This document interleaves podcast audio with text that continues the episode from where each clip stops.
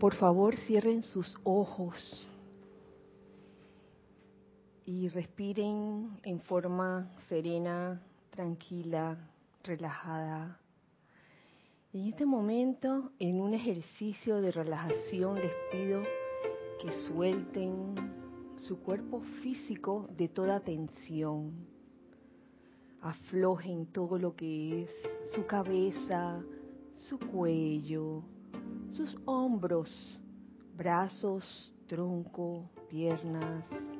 Aflójense y dejen, dejen que esa energía divina fluya libre y armoniosamente a través de cada uno de ustedes. Igualmente les, les pido que suelten y dejen ir todos los conceptos mentales adquiridos y guardados en su cuerpo mental, esos conceptos mentales que a veces atan, suéltenlos, déjenlos ir y permitan que las ideas divinas llenen ese cuerpo mental. Ahora suelten y dejen ir de su cuerpo emocional todo sentimiento discordante, todo sentimiento de aflicción o de sufrimiento. En este momento suéltalo y déjalo ir, reemplázalo por el sentimiento divino ascendido, de puro amor divino, de paz, de tolerancia, de comprensión, de júbilo y felicidad. De tu cuerpo etérico también saca en este momento toda memoria que cause apego. Y solo ten presente la memoria divina de lo que yo soy en cada uno. Y con esta conciencia les pido que visualicemos en el lugar donde nos encontramos, en el caso nuestro, en este campo de fuerza, la sede del grupo Serapis de Panamá. Visualicen por encima de este edificio una majestuosa figura de luz, que es la diosa de la luz. De su ser se desprenden rayos de luz que en este momento envuelven todo este edificio y lo hace invisible e invencible a toda creación humana imperfecta. Hagan eso también en el, en el, lugar donde se encuentran ahora mismo. Magna y todopoderosa presencia de Dios que yo soy, en tu nombre invoco a la amada diosa de la luz. Amada diosa de la luz, ven y envuélvenos en tu radiación. Esa radiación que es la luz de Dios que nunca falla. Permite que esa luz sirva como manto protector, como manto de amor, para que todo lo que salga o entre de nosotros salga y entre calificado con amor, con luz, con paz, con buena voluntad. Gracias, amada diosa de, la luz, porque sé, sé que nos has escuchado. Gracias, Padre. Tomen una respiración profunda y abran sus ojos al exhalar. Bienvenidos todos a este espacio de todos nosotros, los hijos del uno. Bienvenidos, hijos del uno que están de este lado y que están del otro lado. Gracias Giselle y gracias Ana Julia por su servicio amoroso en cabina, chat y cámara. Eh, oh, el salón está lleno hoy. Con muy pocas excepciones. Este, bueno, Eh, los saludo en este bello miércoles 25 de abril del año 2018. Eh, Dios les bendice y les llene todo su ser de puro amor divino. Bueno, primeramente los invito a participar a través del chat eh, con sus comentarios o preguntas referentes al tema de la clase por la misma vía de siempre Skype, Serapis Bay Radio. A ustedes, hijos del uno que están de este lado y están en purita carne y hueso, también les invito a participar, porque vamos a seguir con lo que nos trae o nos ha traído la amada diosa de la luz en estos dos últimos miércoles. Y en este tercer miércoles aún estamos descargando eh, la maravillosa enseñanza de la diosa de la luz. Y quería comentarles que estoy segura que a ustedes les ha pasado que dan una clase, ustedes, hijos del uno, que dan clases, que son instructores, y después de dar la clase, inmediatamente o días después o horas después, se les presenta como una situación que tiene que ver con el tema de la clase. Como para ver que si, se aprendió de verdad la lección. Esto me ha pasado muchas veces. De hecho, con la película de, de este domingo, Belleza Inesperada, luego de ver la película en grupo, tuve la oportunidad de ver la belleza inesperada en varias situaciones cosa que no había visto antes. Y créame, ver la belleza inesperada en una situación aparentemente caótica es un gran logro, les voy a decir. Y uno se siente así como, ah, con un gozo interno. No importa lo que esté pasando en ese momento, pero sabes que la belleza inesperada se presenta allí. Sin embargo, también he experimentado lo contrario, que paso unos días o una semana con una serie de situaciones extrañas y luego y luego después el tema de la clase resulta que parece ser la respuesta a eso que había vivido hace unos días atrás. Entonces, en esta ocasión me ha pasado de las dos vías. Por un lado, con la película Belleza Inesperada. He tenido la oportunidad de ver Belleza Inesperada por todas partes. Y por otro lado, con una serie de situaciones que ocurren y luego el tema de lo que seguía, eh, la clase de hoy con la diosa de la luz, era justamente como la respuesta de que, oye, por eso este, es que me está pasando esto. Son esas cosas mágicas que ocurren en la vida de, uno, en la vida de todos ustedes. Quiero, por eso es que quiero seguir a donde habíamos quedado, porque lo siguiente que iba a tratar el miércoles pasado, pero que no hubo tiempo, es una enseñanza que tiene que ver o que está subtitulado como errores acumulados. Oh, quiero compartírselos y directamente de lo que nos dice la amada diosa de la luz. Dice, oh, es menester que hablen en serio en sus llamados por liberación en la luz, debido a las cualidades acumuladas durante mucho tiempo que han estado controlándolos. Por tanto, recuerden, durante miles de encarnaciones ustedes han acumulado más o menos discordia.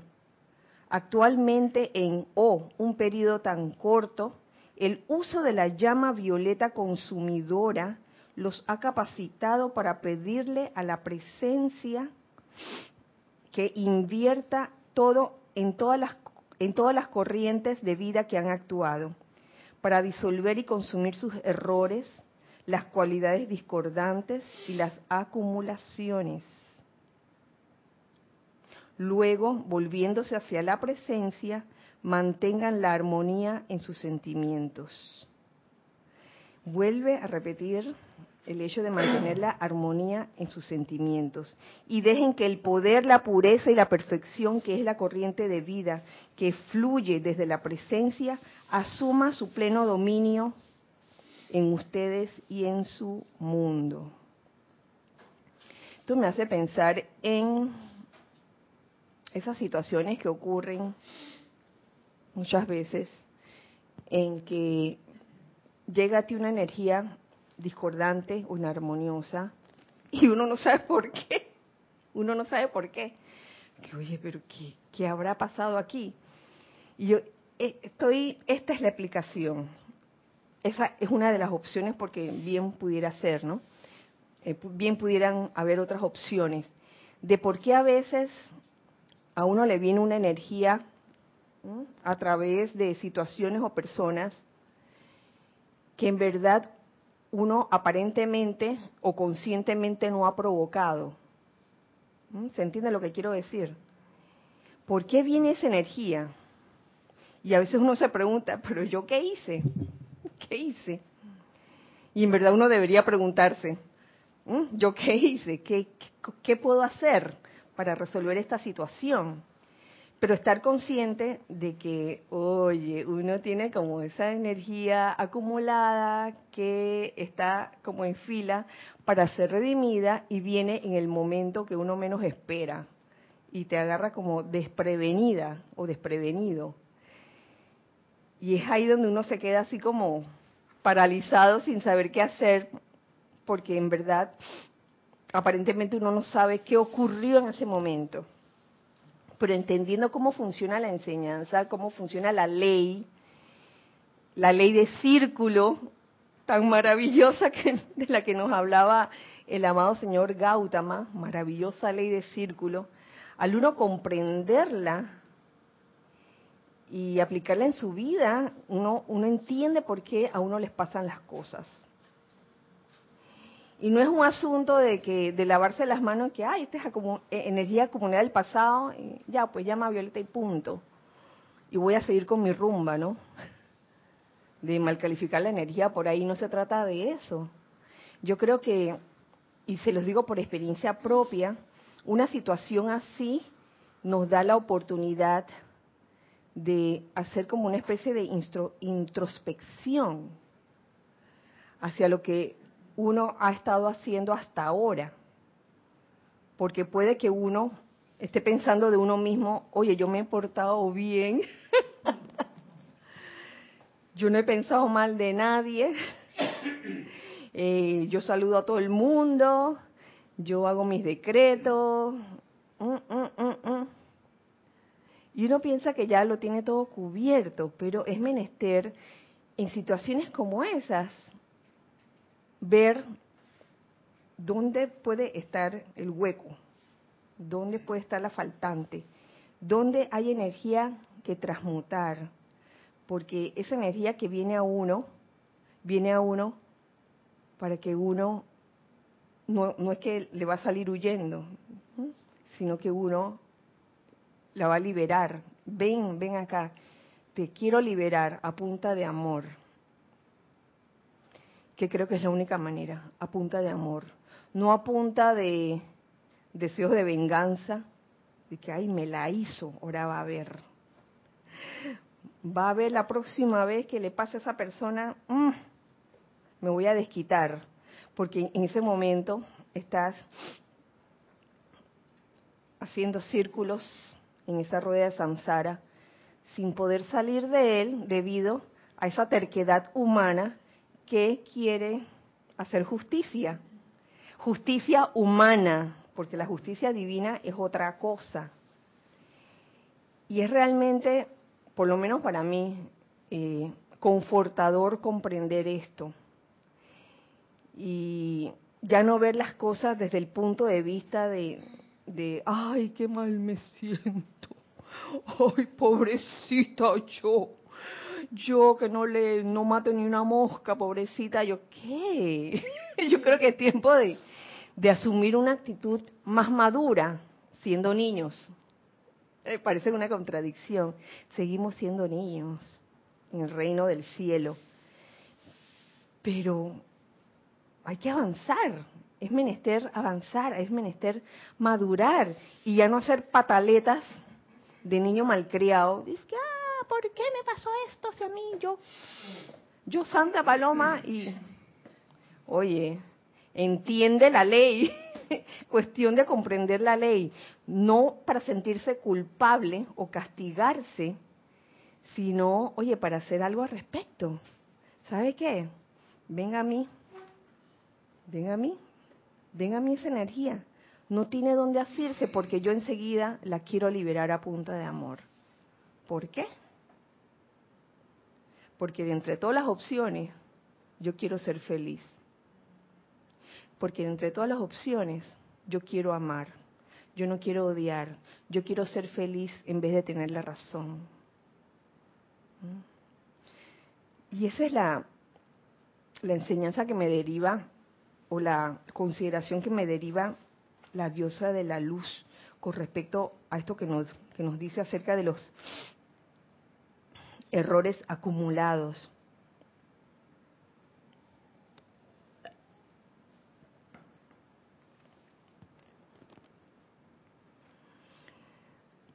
Y es claro, cuando sucede esto, lo primero, lo primero, primero, antes de usar la, llama violeta consumidora, antes de hacer uso de la ley del perdón, ¿qué es menester? Aquietarse. Claro. Uno no, no debería hacer esta invocación con rabia, ¿no? Con deseo de salirse con la suya. Porque hay veces que, uff, esto es serio, esto es serio. Por eso es que nos decía la diosa de la luz en los dos miércoles anteriores, hagan, mantengan la guardia sobre sus sentimientos, qué estoy sintiendo en ese momento y nada de que, de que, ay, yo estoy bien. y estar diciendo que la armonía de mi verdadero ser es mi máxima protección y por dentro estoy en un hervidero. La cuestión es no solo decirlo, si, si decirles menester se dice, pero en esa, en esa quietud Simplemente reconocer de verdad que la armonía de tu verdadero ser es la máxima protección, sin decirlo, pero sí sintiéndolo. Yo creo que es más importante eso, que sienta uno esa armonía, esa quietud antes de hacer uso de la llama violeta consumidora.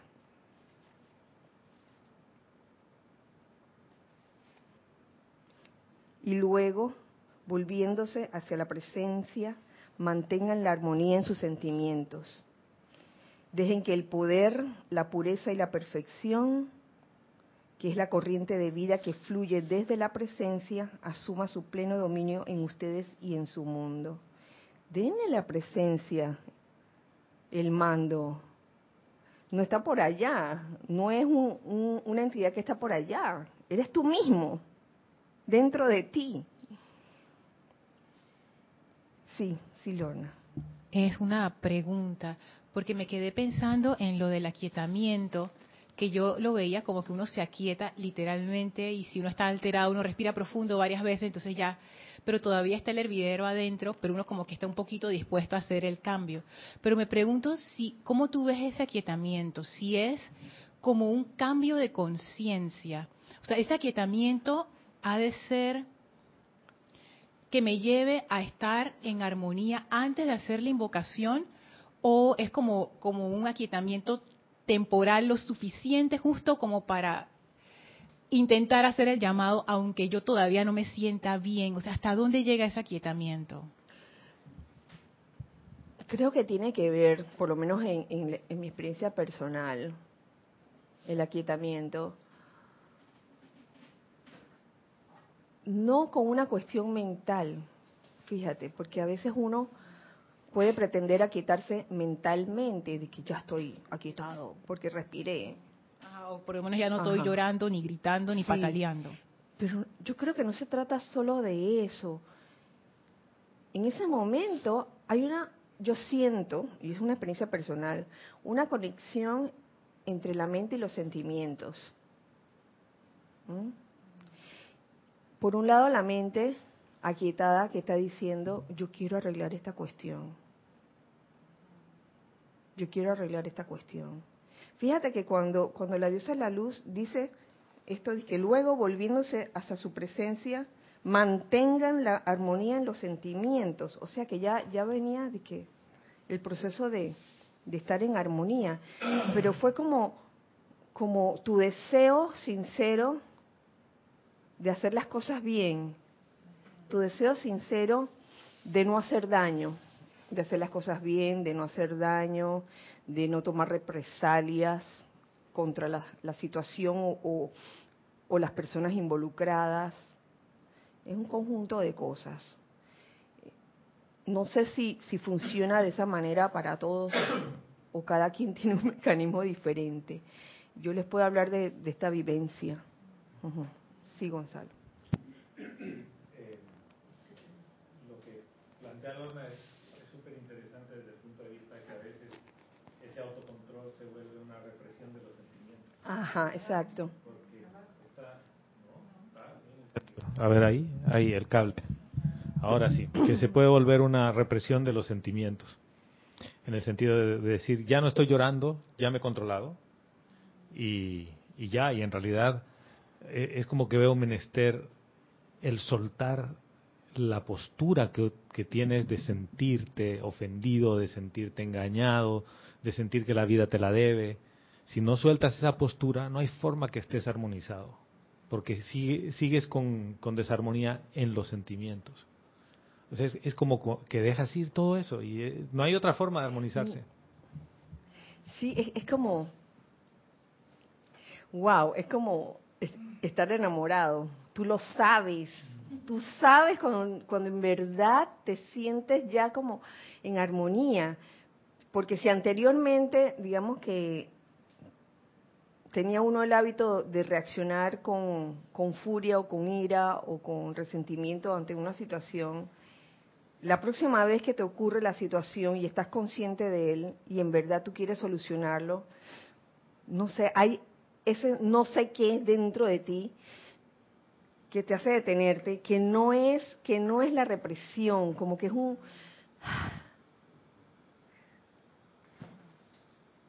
no, no hay palabras para eso, porque es una cuestión de que viene con lo que sientes realmente. Y yo me pregunto, ¿podrá uno engañarse en sus propios sentimientos? Puede ser, ¿verdad? Uno podría engañarse y, todavía estar sintiendo la puya, la puya de la que hablábamos la, clase pasada, el miércoles pasado. Uno puede decir que ah, ya lo tengo solo, todo solucionado, pero está la puya allí. Pero yo creo que uno lo, uno lo sabe. Y, y máxime con esta actividad que nos de la que nos habla la diosa de la luz, eh, mantengan la guardia en alto de sus sentimientos. Cuida tus sentimientos, que estás es como una práctica, es como un entrenamiento, que tal vez de buenas a primeras, las primeras veces tú piensas que está súper armonizado, pero vuelve y sale el monstruo, ¿no? Cuando menos lo, lo piensas, sale el monstruo hasta que llega un momento en que tú vas reconociendo cuando el monstruito todavía está dentro, cuando la puya todavía está dentro. El, domingo justo Erika nos planteaba un, ejemplo del sentirse deprimido, que mentalmente y el decreto es yo no estoy deprimido, yo estoy bien. Hasta que su mamá le dijo, mi hija, usted está deprimida. Así que hay un tema de aceptación de lo que estás sintiendo también. Porque no puedes armonizarte si no aceptas que hay algo que te está quitando la armonía. Y eh, la anterior clase por eso decía, bueno, ¿y qué pasa si tú nunca llegaste a estar en armonía? Y lo único que, que conoces es un eso que te puya pero suavecito. Y que ya te has acostumbrado y eso para ti es normal. Sí, y, vuelvo y lo repito, en mi experiencia personal, a veces tienen que surgir situaciones aparentemente injustas para que uno, entendiendo la ley del círculo, cómo opera, decida cambiar. De veras, porque, oh, wow. A, veces hay situaciones que, que, tú sabes por qué te sucedieron y uno como que ah, no aprende de esa, ¿no? Y quiere seguir, quiere seguir puyando la cosa. Pero cuando es injusta, ahí tiene que llegar un momento. Claro, hay varias opciones. También, si, si te decides por la personalidad, por, por la conciencia humana de separatividad y todo eso, tú te resientes y sigues resentido hasta el final. Y, en ese momento no, eres, no vas a ser feliz. Tenemos algo en chat. Gracias, Gis. Una pregunta de Elizabeth Alcaíno. Dios los bendice, hermanos. Dios te bendice, Elizabeth. ¿Será que ese aquietamiento se refiere a mantener la atención puesta en la presencia?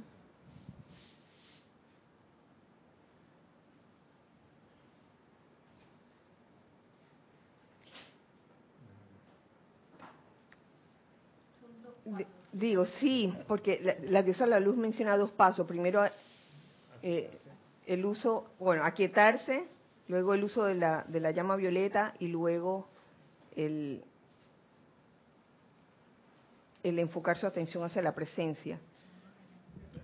Me deja pensando lo último que leíste, que dice, y manteniendo la armonía en sus sentimientos, vuelvan su atención a la presencia.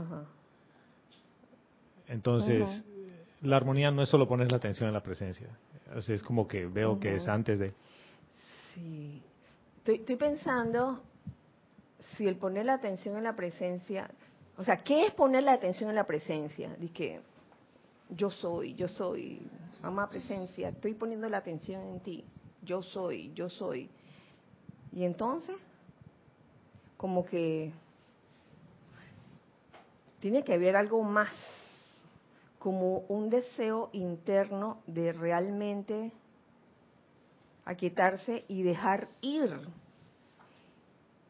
ese sentimiento de ofuscación, de agravio, de ira, de resentimiento, de lo que sea.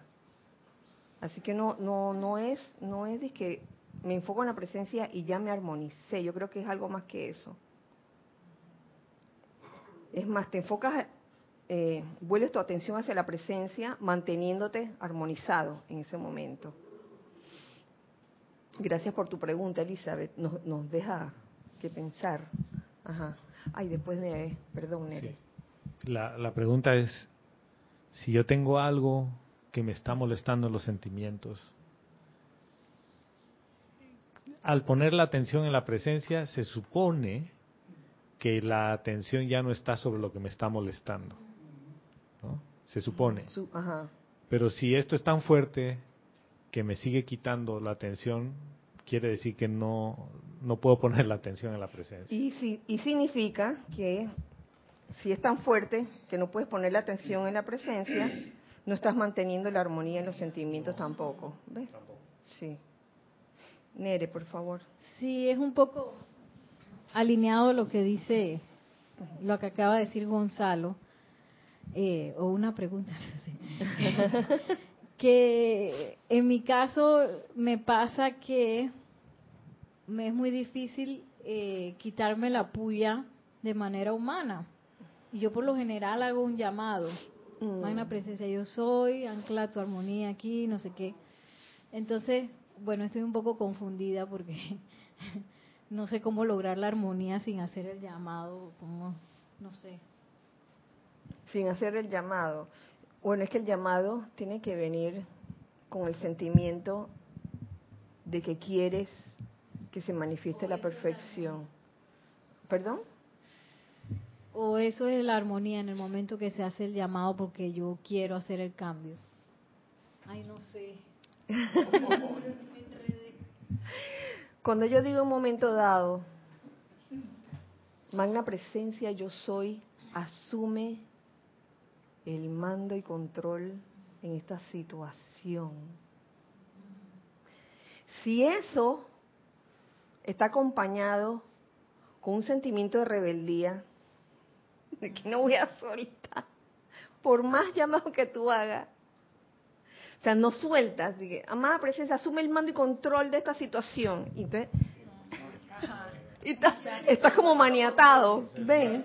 Maneja el carro, pero yo tengo Exacto. En cambio, si tú dices, amada presencia, yo soy, asume el mando y control de esta situación. Suelta. Suelta. Soltar quiere decir dejar atrás el concepto de que yo tengo la razón, lo que me hicieron fue injusto, eh, todo lo que tú quieras. Ay, pero es que lleva años haciendo esto, ya no soporto esta situación. Eso, eso es la, la soga que te ata. Sí. Sigue pensando en lo que dice Nereda, sería como reconocer eso que puede estar ya sea molestándome, irritándome, o sea, reconocer es exactamente esto, para entonces yo poder tomar una acción. No sé. reconocer la puya o reconocer que algo te está molestando. Sí, o sea, es que uno puede decir puya, no, como general, pero por ejemplo, si estoy en una condición y yo sé, eh, me dio tanta rabia lo que dijo fulano de tal, por ejemplo, eso sería la puya, o sea, reconocer que me dio rabia esa, esa situación.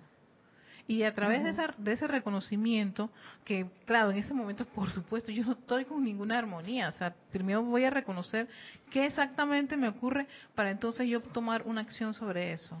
Eh, eso se llamaría ser honesto. Ser honesto con uno mismo, porque a veces uno se autoengaña. Y dice, ay, me lo dijo, pero se me resbaló. Se me resbaló y tal.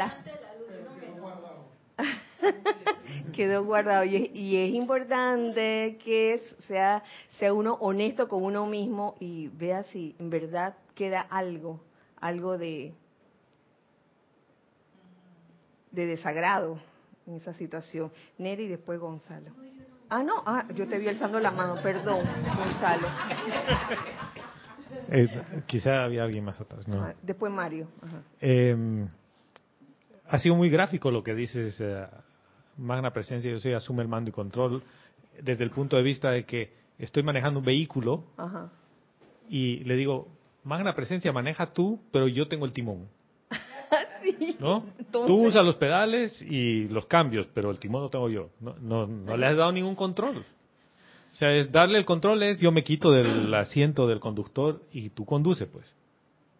Y, y, para eso es necesario que yo reconozca que algo no está bien. O sea, si yo no reconozco eso o no puedo reconocer, no hay forma que, que el resto funcione. O sea, si me ha molestado, lo que dijo otra persona, la pregunta es, ¿por qué a mí me está molestando eso? O sea, ¿en, qué parte de mí resuena lo que dice? Porque quiere decir que yo he abierto la puerta a que entre algo como una sugestión externa y me moleste. ¿Qué es lo que dice la, la, diosa de la luz? No acepten sugestiones externas ¿no? o sugestiones de cualquier tipo. Y en ese momento estamos maniatando a la presencia, de que magna presencia asume el mando y control y lo tenemos así atado. Pero espérate, espérate. cuidado.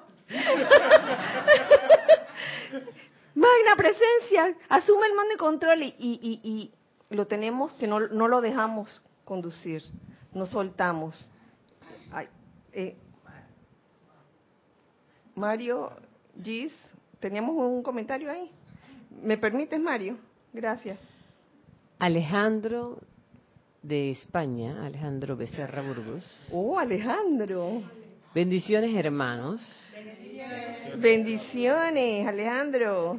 Dice, para mí lo que más me cuesta es aquietar los sentimientos y armonizarlos ante diversas situaciones, porque mentalmente es sencillo para mí, pero cambiar el sentimiento, aquietarlo y armonizarlo y sostenerlo es más difícil. Bueno, eh, buena, buena oportunidad para entrenarse a hacerlo. Yo sé que no es fácil, pero es posible hacerlo. Créanme, es posible. Y no es que yo lo haya, yo lo haya logrado de que 100%, yo todavía estoy trabajando en eso también. Yo digo, por favor, aquí no estamos en pedestales ni nada por el estilo, pero estamos aprendiendo a eso. Y, y, por eso, gracias Padre por, por estas vivencias que nos permiten, que nos permiten realmente comprobar que la enseñanza tiene su porqué. Mario, ahora sí, gracias. Sí, eh, es muy honesto lo que Alejandro dice, porque y ese asunto de la puya, porque no se puede avanzar si esa puya sigue adentro. Y lo voy a asemejar a algo eh, como por ejemplo una herida que puede estar por fuera puede estar bien, puede estar sana, sana, pero por dentro hay pus. Por ejemplo, cuando uno tiene un uñero, por fuera se ve sanito, se ve sanito, tú ves el uñero sanito, pero es como dice Alejandro, si no, uno no denota un esfuerzo propio por sacar esa puya o por sacar esa pus, la herida no va a sanar la herida no va, y la idea es que uno pueda sanar, sanarse uno mismo con la invocación de los maestros y ahí está la poderosa señora Astrea para que saque esa pus, porque mientras esa puya esté por dentro, la herida no va a sanar. Y esa parte de reconocer la armonía, yo creo que es importante porque no, como bien dice Alejandro, no es fácil. Cuando tu jefe está, está diciendo todo lo contrario a lo que tú estás haciendo, hey, pero ¿por qué a mí? Exactamente. Porque a mí me viene este asunto. Pero lo, lo, lo, lo, eh, la parte, el cenit del asunto es qué tanto puedo yo pongo mi esfuerzo para que en esa, en esa apariencia no me afecte mi vida personal. Yo creo que es un reto que la diosa de la luz nos está haciendo, al menos a mí, porque como Alejandro lo mencionó, no es fácil, pero la pus sí tiene que salir, porque mientras eso esté adentro de uno, la herida no va a sanar.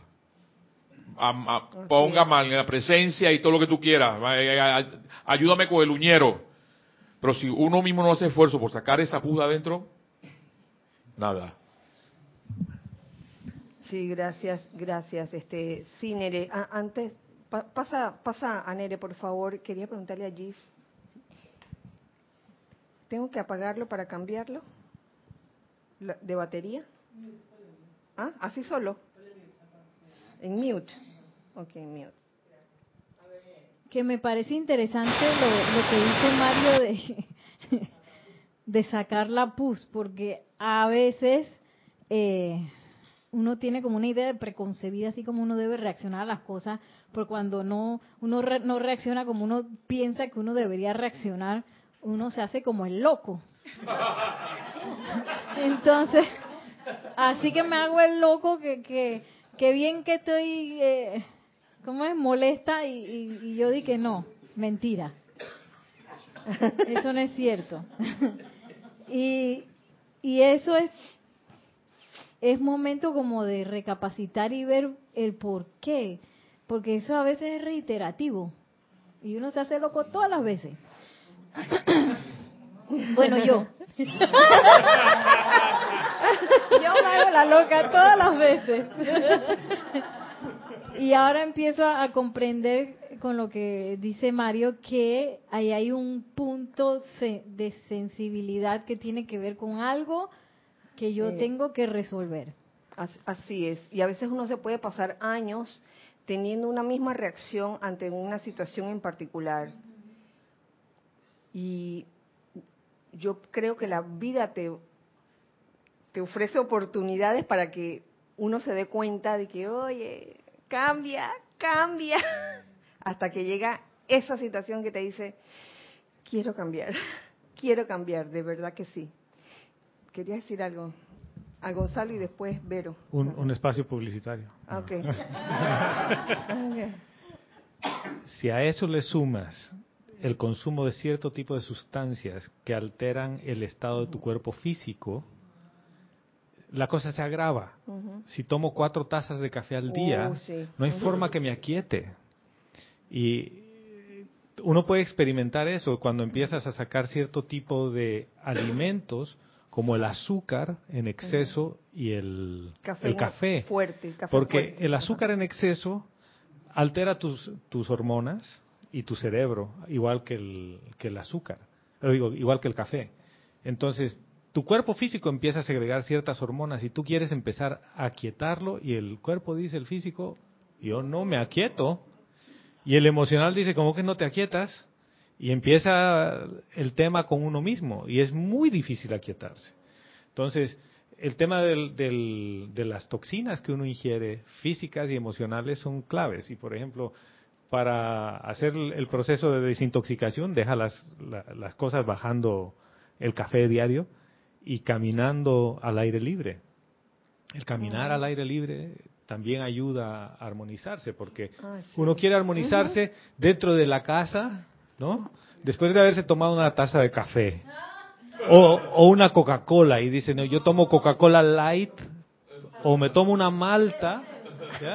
O una, una, una malta o una Coca-Cola cero. Y la verdad es que hasta que tú no pruebes dejar esas cosas, eh, no, no puedes experimentar el que tu cuerpo físico se aquiete. Ok, gracias. Cierro el espacio. Gracias por el espacio publicitario. Vero, Vero y después Nelson. Eh, yo lo que quería decir es que todo está basado en la pregunta, ¿qué es lo que tú quieres? Si quieres hacerlo, lo vas a hacer. Y si no te da la gana, no pasa nada. Ese es el asunto. Que, que veas el uñero, veas que te late el dedo por la pus y digas, ¿sabes qué? Ya me harté del dolor, no puedo caminar así. Claro. Entonces, por favor, ¿qué quiero? Quiero que me saquen la pus. Y entonces te sacan. Y si no, te aguantas. Te tomas un calmante. A- a- así es, Vero. Así es, Vero. Es una, fíjense, es una cuestión personal, individual de cada quien. No, yo no voy a hacer las cosas para que los demás vean que yo no las hago. Por favor, no hagan eso. No hagan eso que, ay, no, no, no quiero que, de, de ahora en adelante, yo no voy a tomar Coca-Cola en frente de Gonzalo.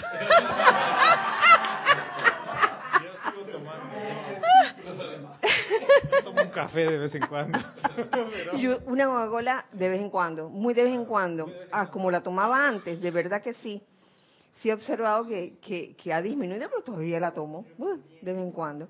Digo, y no voy a estar dije, con el show, dije, para que vean que yo...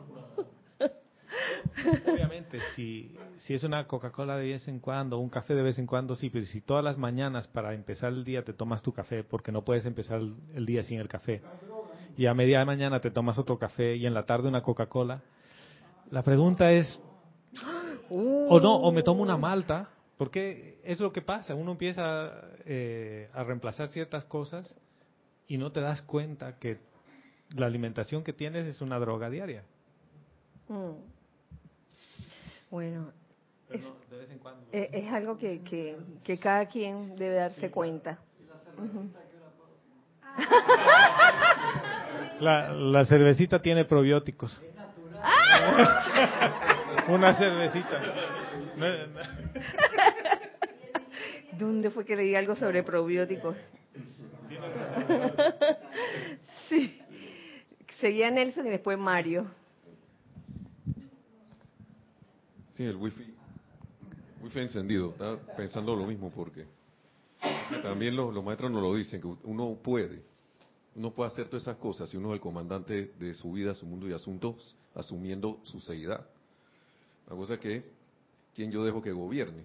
¿El de siempre? ¿El emocional, el tigre ese que sale ahí, salvaje cada vez que me pasa una situación o, o qué? Es como, como decía Veros, ¿qué es lo que yo quiero?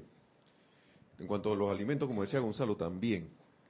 Yo estoy viendo que eso me está trayendo una serie de, de de, de- situaciones y condiciones al cuerpo físico, pero insisto en que a nombre el chocolatito, a nombre la azuquita, a nombre no sé y digo dizque un, dizque un poquito ahora, pero ese poquito ahora se convierte en otro poquito después y otro poquito después y otro poquito después. Y la- entonces cuando suman los poquitos es un pocotón. Poquito pocotón. Y así mismo el emocional. Me recuerdo a alguien que, que no está en la enseñanza que siempre nos menciona una cuestión de con relación a, a una telenovela y que, me- que me robó la vida. ¿No? Entonces, la gente se queda viendo esa telenovela dos, tres años, claro, te roba todo ese tiempo de vida porque tú te lo dejas, te lo dejas robar.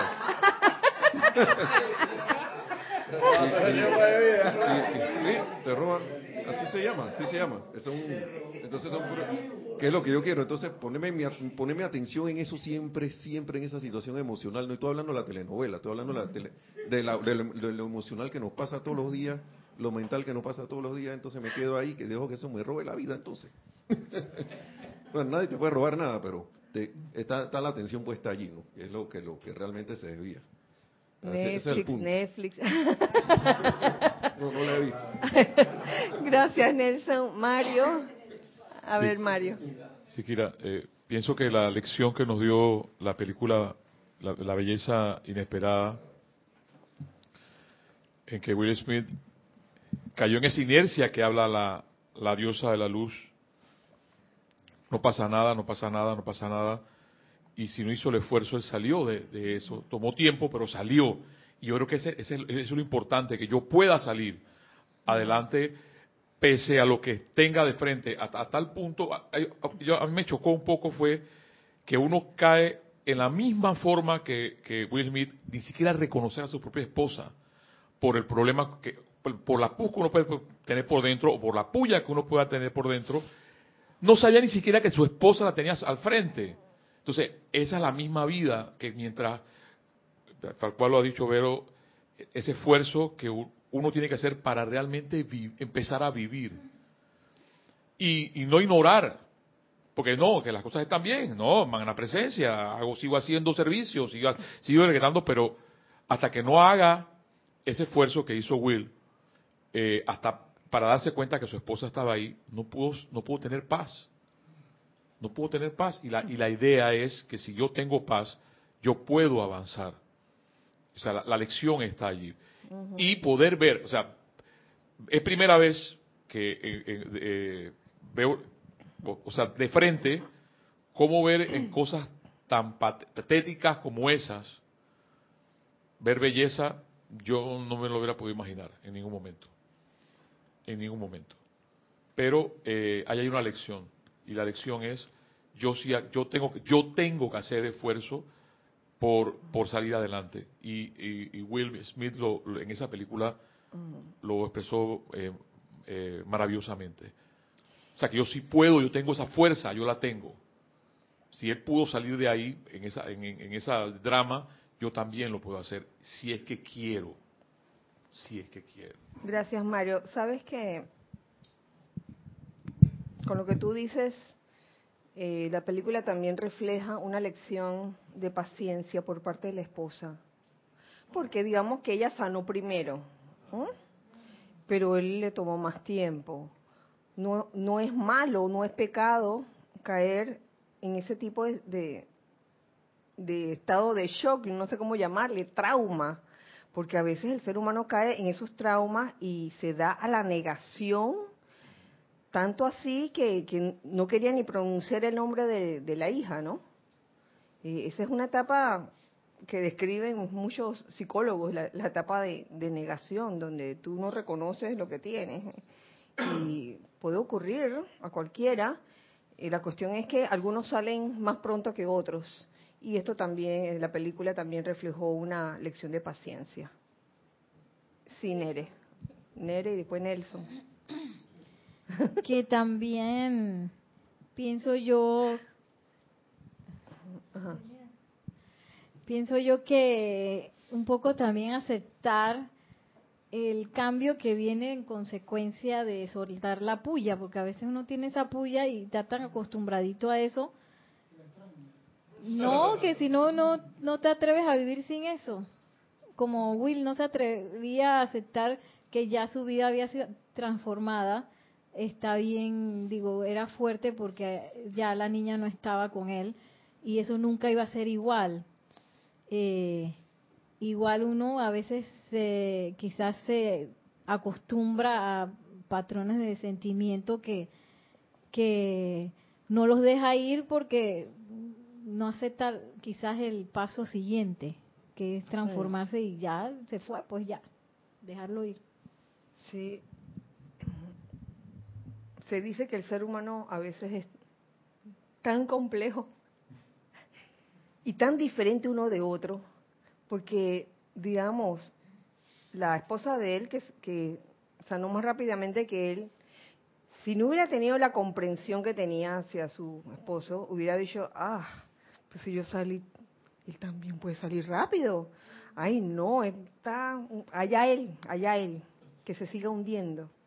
Porque ya yo salí y no voy a permitir que me dañe mi vida. Pudo haber pensado así, pero fue todo un ejercicio de paciencia debido a la, a la comprensión que tuvo, ¿no? Ujú. No, una acotación que de su experiencia surgió un- una vía de servicio.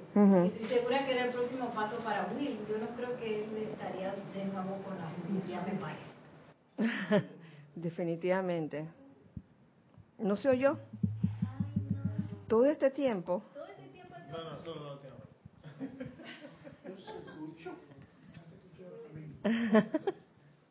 ok, dale, Nelson. No rapidito, que eh, a mí lo que me llamó la atención ahora que veo, ahora con estos comentarios, que lo que estaba llamando la persona, la, la que era la entre comillas muerte en la película, era que estaba llamando la atención primero a la mujer y de- es como quien dice pon la atención en otra cosa, pon la atención en la belleza inesperada. La, la clave está en la atención en cuanto tiempo uno se hace, eh, eh, eh, toma la rienda para poner la atención en otro, en- en lo, en lo que realmente te va a sacar de allí. Porque si yo sigo allí, como estaba, ¿cómo se llamaba Will Smith en esa película? No recuerdo. Howard. Que vale, estaba en que la muerte y la muerte, pero es que yo quiero ser otro, pero es que estaba como Billy Jack. Lo que pasa es que yo trato, pero me llaman la atención para allá, yo tengo que irle a la, meterle a la patada a alguien. La misma cosa, es, es- es lo mismo. Entonces, como, ¿qué tan dispuesto estoy yo a poner la atención en otra cosa? Porque el- la atención es un lazo, como ya sabemos, tan fuerte, que mientras yo no lo corte, o no haga el esfuerzo necesario para cortarlo, voy a, voy a seguir allí. Hasta que llegue el momento, ¿no? Sí. Eh, una acotación, fíjense, a- acerca de lo que están diciendo. La, la diosa de la luz aquí tiene una, una oración que, que, que dice así, muchas veces impulsos pasados y deseos intensos se han convertido en las compulsiones de esta encarnación. Muchas veces impulsos pasados y deseos intensos del pasado se han convertido en las compulsiones de esta encarnación. Y es por eso que algunas personas tienen ciertas reacciones que uno, uno dice que, oye, pero si es tan fácil salir de esto, ¿qué pasa?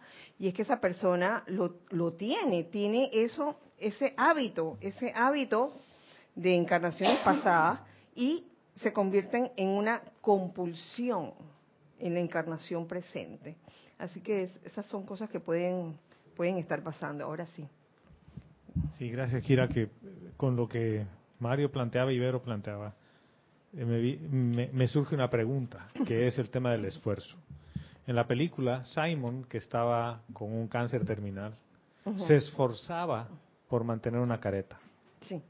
Cada día tenía una maratón, por, era esfuerzo humano. Y a veces creo que, y ahí es donde viene la pregunta, ¿será que no entendemos lo que es esforzarse? Porque el dejar ir implica esfuerzo, o más bien todo lo contrario. Que si el dejar ir implica esfuerzo. O, o todo lo contrario, o soltar y dejar de esforzarte por...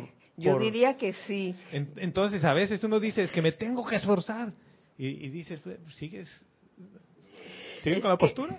Si, si supieras la imagen mental que yo tuve cuando estabas diciendo eso allá en el inodoro, ¿cuál es la diferencia entre esforzarse o dejar ir? Y a veces uno se esfuerza tanto que no, no sale nada. ¿En, se- en serio?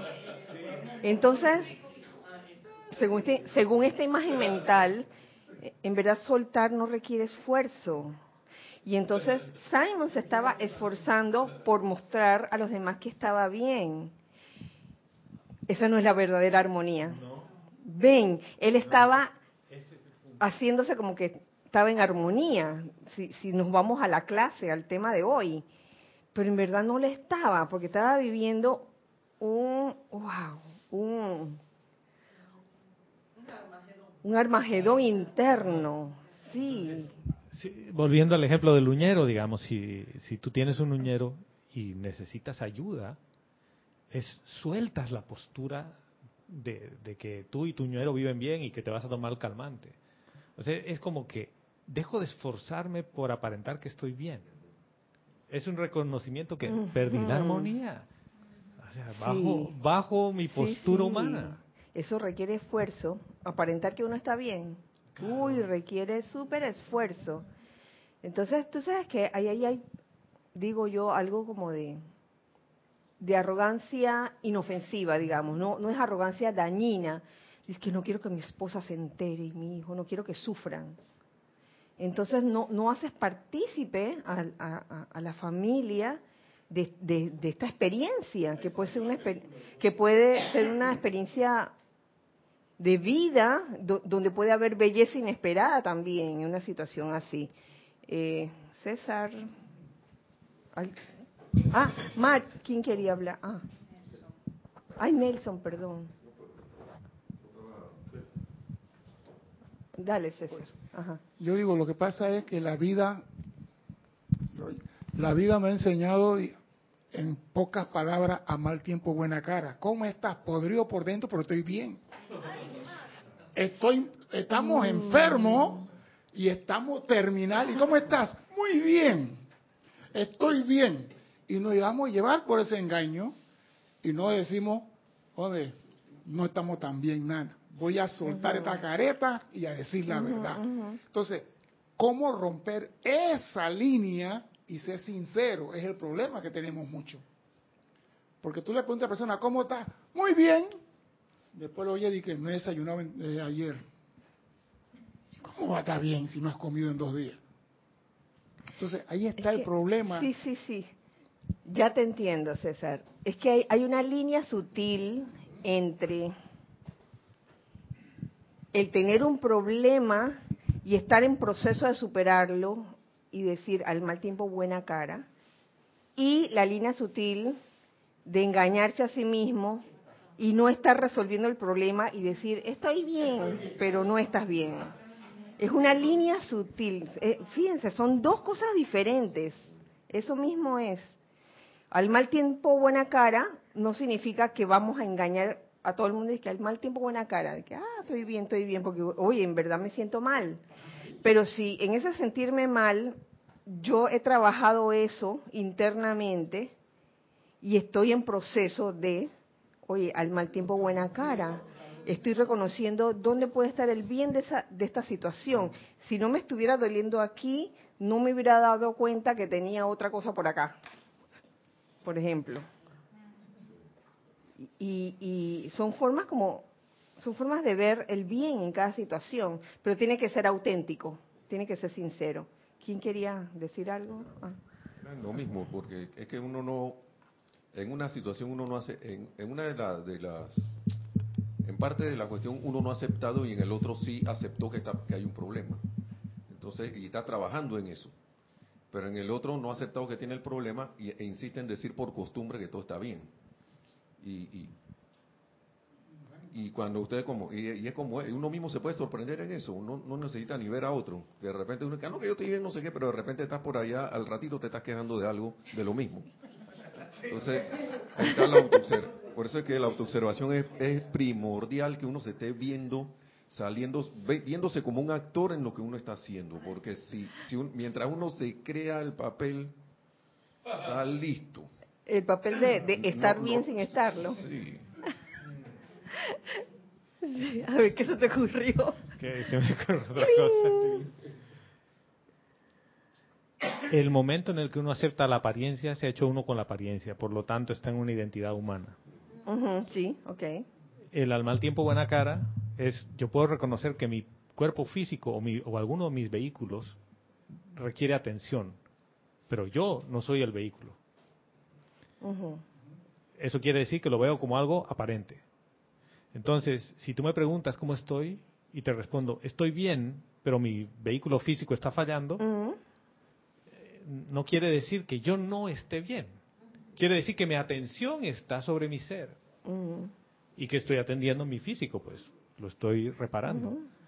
La otra postura es que yo me identifico con el vehículo físico a tal punto de que me estoy quejando y que la enfermedad para mí es real. O sea, ahí es una sutileza otra vez de dónde está mi atención. Es la, es la atención, porque si, la, si el dolor se ha hecho uno conmigo y yo digo, sí, porque esta vida es una porquería, lo que sea, ya no estoy eh, anclado en, en mi identidad real, digamos, ¿no? Me acabo de hacer uno con la apariencia y la apariencia se ha vuelto real. Así es, y, y- y saben que desde hace muchos años, eh, dentro de la enseñanza de los maestros ascendidos, aprendimos a que a decir estoy bien, en vez de decir regular, más o menos, estoy bien. Solo que debe llegar un punto en el despertar de cada quien en que ese bien sea de verdad. No sea un bien fingido de que para demostrar a los demás que yo estoy aplicando la enseñanza, ¿no? Sino que estoy aplicando de verdad la enseñanza y estoy bien a pesar de esta apa- apariencia, que es otra cosa, que no, no necesariamente es de salud, también puede ser financiera, emocional, de resentimiento, cualquier tipo de apariencia. Esto, oye, esa es como la anatomía de, de estar realmente bien. Sí, Lorna.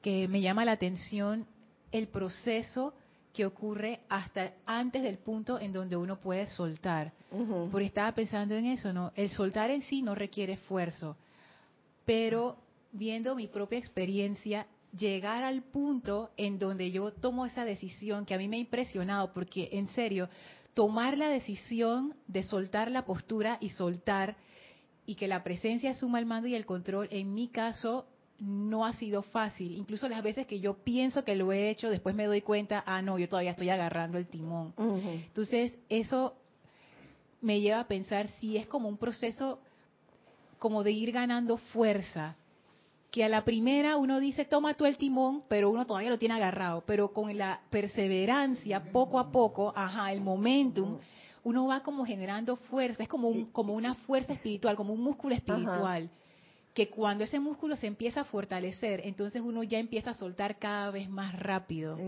Pero en serio, por lo menos en mi caso, es lo que tú decías, no puede ser autoengaño, porque a veces uno hace todo el esquema mental de toda la justificación de por qué perdonar es mejor que guardar el resentimiento, pero uno sigue guardando el resentimiento, o sea, no es Sí. algo mental, no es como una, una balanza de que, ah, bueno, porque este negocio sale bien si yo suelto esto, no, es una decisión y yo siento que esa decisión es una verdadera acción, porque viene del ser.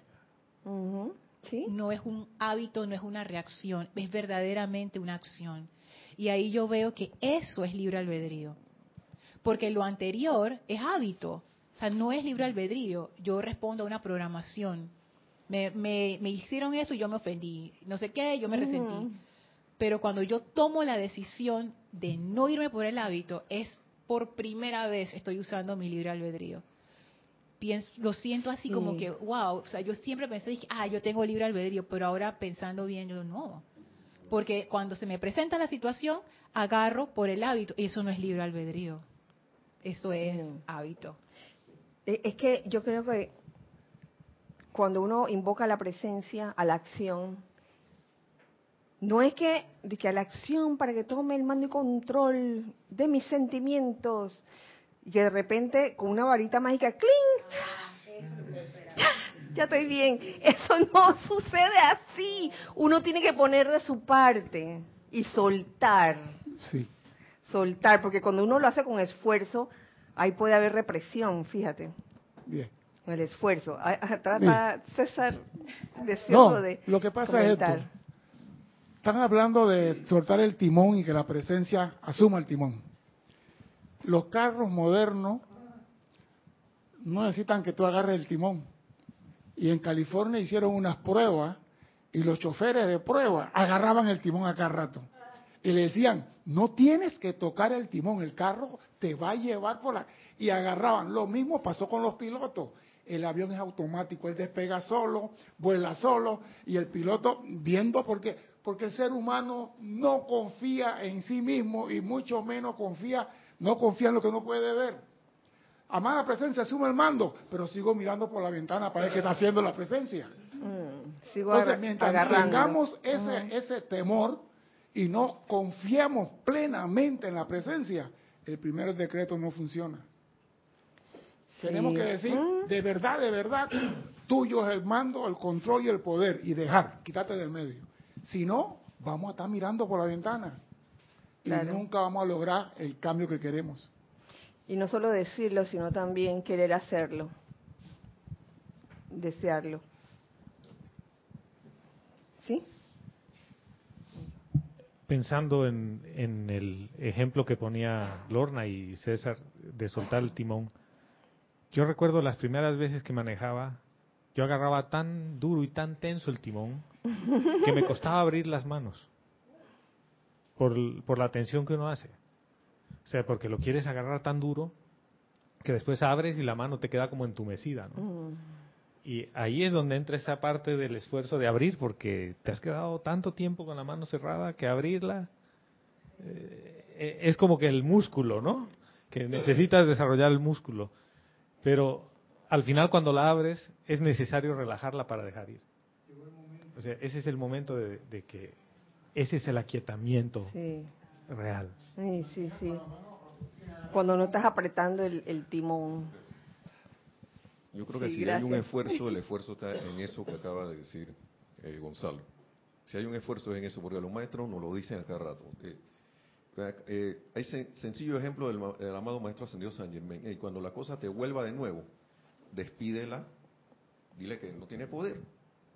O comándala, dile, ven acá, ya tú viniste, ya yo te conozco, regresa por donde viniste o te, o te invoco la llama violeta. Yo creo que el esfuerzo está en si, si es que haya un esfuerzo así, que porque de- en, en realidad ahora viendo lo de la clase uno no tiene por qué estar apretando dientes ni está haciendo nada de esas cosas, sino pon- pararse firme, sereno y comandar. Pararse firme, sereno y comandar, porque eso es lo que dice el maestro. ven acá, Es más, trata la cuestión con cierta indiferencia. Cuando te vuelva de nuevo, tú despídela con indiferencia. ¿Por qué? Porque eso involucra como que no le voy a poner más la atención.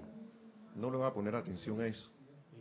Y no la voy a calificar. No la voy a calificar. Exacto. Sí, gracias Nelson. Eh, así, así, así mismo es este Eh, Mario. Lo único que queda, yo, yo pienso que es darle gracias a la diosa de la luz por, por este jeroglífico que nos está dando, porque mantener la armonía en todo momento es un reto para mí. Porque, por ejemplo, hablando de timón, cuando uno va rezado en la mañana, decretado, meditado, y adelante de uno se le para un taxi, o se te para el bus, o el- entonces, dale, pues, dale, armo- dale, armonía en todo momento. Eh, y como dice eh, Lorna, es una, es una decisión, sigue siendo una decisión que a pesar de que esa apariencia sea tan palpable delante de uno, uno pueda tener, realmente mantener esa armonía. Yo creo que es, es- es la, es la hora, como dice, de soltar el timón. Dale, pues, vamos, vamos a ver si re- es realidad eso de que la- de mantener la armonía en todo momento. Sí, gracias. Eh, Nere. que caigo en la cuenta que esa armonía que nos habla la diosa de la luz, que va previa a poner la atención en la presencia, es como una rendición incondicional, porque si yo no hago eso, eh, mentira que voy a poner ninguna atención en la presencia. voy a tener mi atención en la sugestión.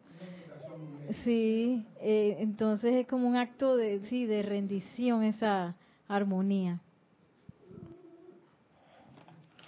Gracias, Nere. Sí, claro que sí. Y Con- después Vero. Con respecto a lo que estaba diciendo Nere, y no es una rendición de subyugación. Dice que, ah, me resigno a la voluntad de Dios o Ay, me no. resigno. No, no, no.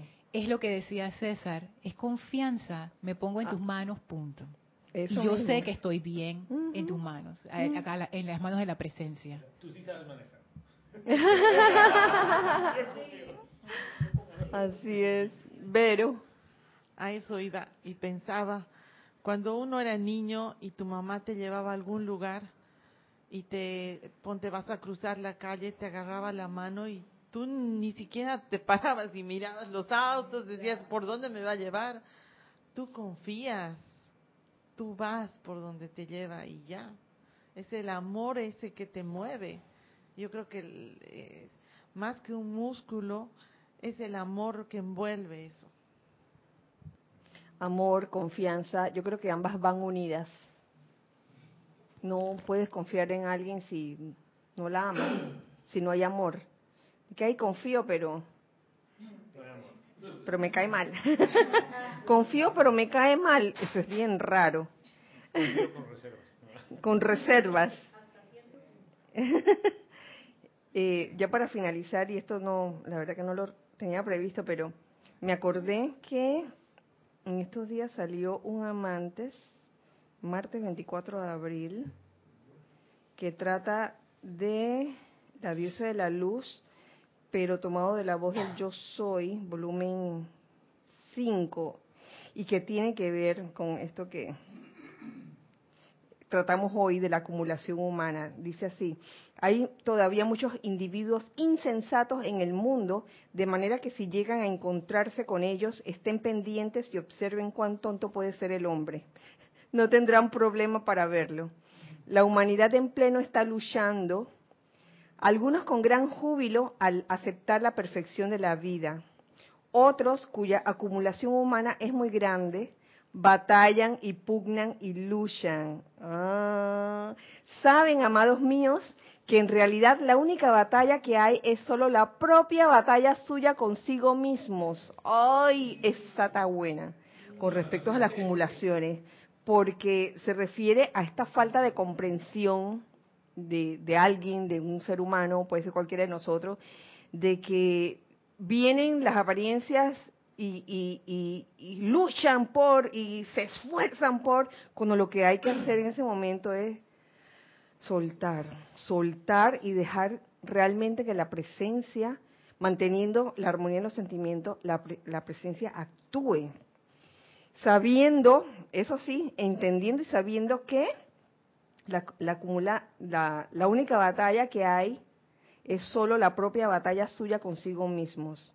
Dice, y termina, oh, muchos culpan a personas, sitios y condiciones, pero después de todo llegará el día en que encontrarán que todas las batallas que existen en el mundo solo tienen lugar dentro de sí mismos, en cuanto al propio mundo individual de, que- de cada quien concierne. Oh, oh, grande es la resistencia que se genera en las personas cuando no siempre pueden salirse con la suya. Oh, ahí está la resistencia, la mano súper pega al timón, porque yo tengo la razón y porque lo que me hicieron es injusto. Ah, eh, ese esfuerzo, ah, defenderse, voy a defenderme. Sin embargo, eso está desapareciendo rápidamente y nosotros, eh, los ascendidos, los seres ascendidos, nos regocijamos con ustedes. Una vez supe lo que era sentir resistencia temporal con mucha intensidad, de manera que tenemos gran paciencia con individuos desafortunados que permite que la malignidad los controle. Yo, yo pondré ahí la terquedad. yo pondré ahí. Pero eso puede durar tan solo por cierto peri- periodo. Eso no es, no hay mal que dure 100 años como quien, como quien dice. Con esto quería terminar el tema de hoy que nos trae la diosa de la luz. Y les cuento que... Uy, todavía hay más carne. Ay, qué rico. Seguimos el próximo miércoles todavía con la diosa de la luz. Eh, que la magna presencia yo soy, la amada diosa de la luz, nos envuelva a todos en esa radiación de luz, de esa luz de Dios que nunca falla y que sirva para eso, eh, mantener nuestras conciencias siempre mirando hacia arriba, siempre en expansión, que así sea y así es. Recuerden siempre que somos uno para todos. Gracias, Dios les bendice.